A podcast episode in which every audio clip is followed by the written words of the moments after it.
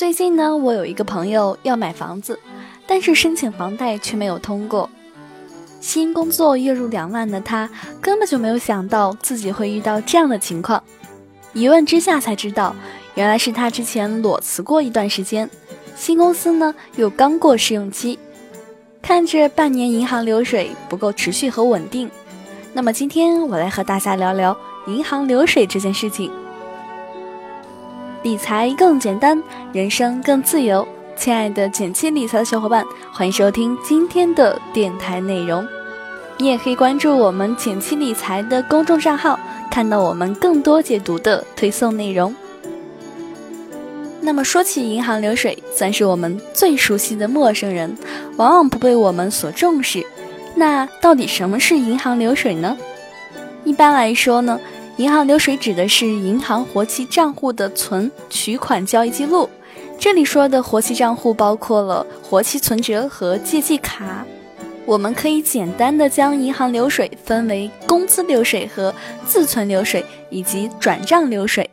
其中呢，明确标示有工资或者是代发字样的工资流水，在贷款的时候往往最容易被银行等金融机构所认可。那么我们在哪些时候会需要用到银行流水呢？我简单的介绍三个常见的情况。第一种，银行贷款。如果你有需求向银行贷款，一般银行都会要求你提供自己近三到六个月的银行流水，因为银行流水是用来考核一个人是否有能力按时还款的好标准。从银行流水来判断，一般银行审批的贷款。每月还款额会在月收入的百分之五十以内。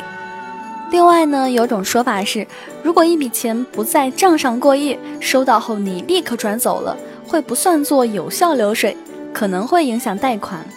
那我问了一下自己在银行的朋友，据说对于贷款来说呢，明确有工资或者是代发字样的流水，即使你很快转走，对于贷款影响也不会很大。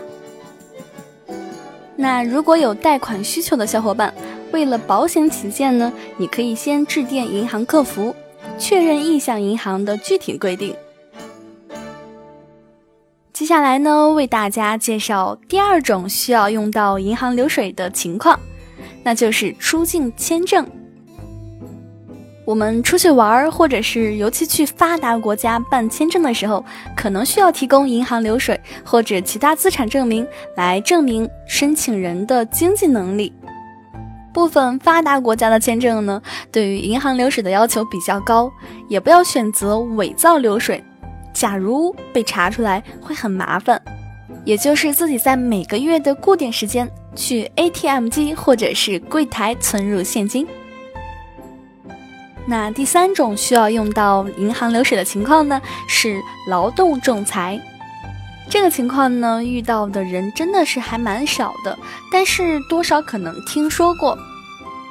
我的朋友小 P 呢，曾经被一家公司拖欠了薪水，申请劳动仲裁的时候，公司抵赖说，工资没有这么高呀，并以公司缴纳五险一金记录为依据，原因是他公司不按全额缴纳五险一金。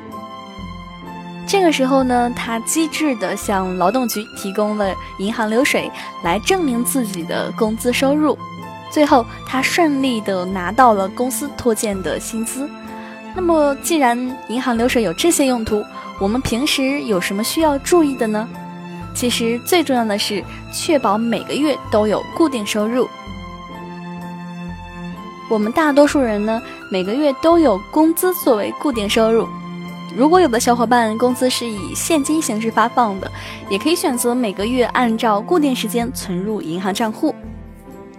如果担心工资刚到账就转到余额宝等其他理财产品呢，会影响银行对于流水的判断，那这里有一个小方法。现在有很多的银行都有主打的货基产品，例如招行的招招银、中信的薪资宝等等。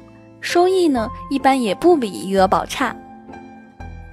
如果我们先将发下来的工资存入银行 APP 内可签约的货币基金，银行就会知道这笔钱不是用于支出，而是用于理财啦。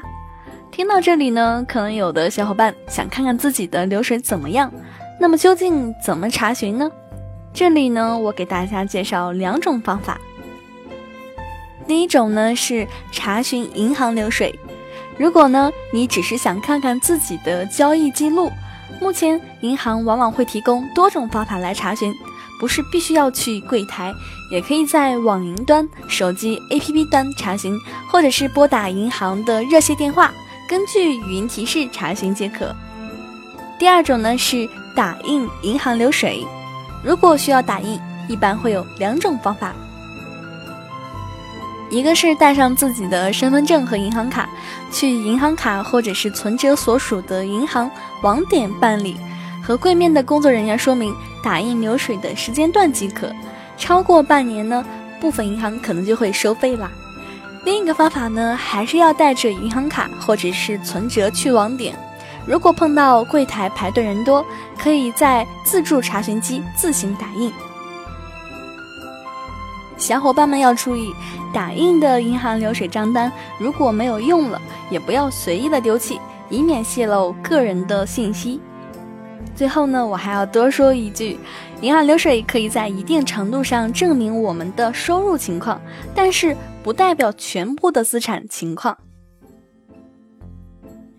无论在任何情况下，都不要办理假流水。银行流水不够的时候，一般也可以通过提供纳税证明、大额存单、房产证等其他材料来证明资产。如果是贷款的情况，自己的资产不够，也可以通过增加共同还贷人、添加担保人等方法来解决。